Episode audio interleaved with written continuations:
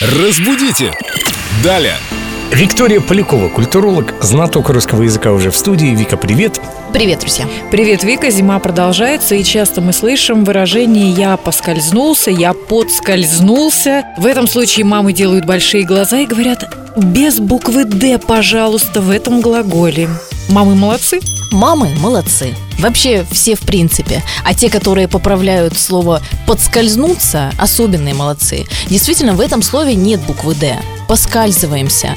Но попробую оправдать тех, кто так говорит, тем, что в русском языке есть так называемые фантомные пары. Ну, например, постричь, подстричь, побежать, подбежать. И, наверное, по этому же принципу люди думают, что поскользнуться, чуть-чуть подскользнулся, не полностью. Станцевал, но не упал. Да, вот как по принципу постричь, подстричь. Можно постричь полностью, радикально, взять и состричь все волосы. А можно немножечко кончики подстричь. И вот так Подровнять. же, да, и также ты не поскользнулся так, что прям на попу плюх, а просто чуть-чуть подскользнулся, ругнулся внутри себя и дальше пошел.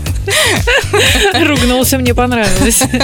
О том, как ругаться правильно, когда ты подскользнулся, Вика расскажет в следующий раз, а сейчас подытожим. Поскользнулся. Только так. Никакой буквы «д» в этом глаголе нет. Никакой. Разбудите! Далее!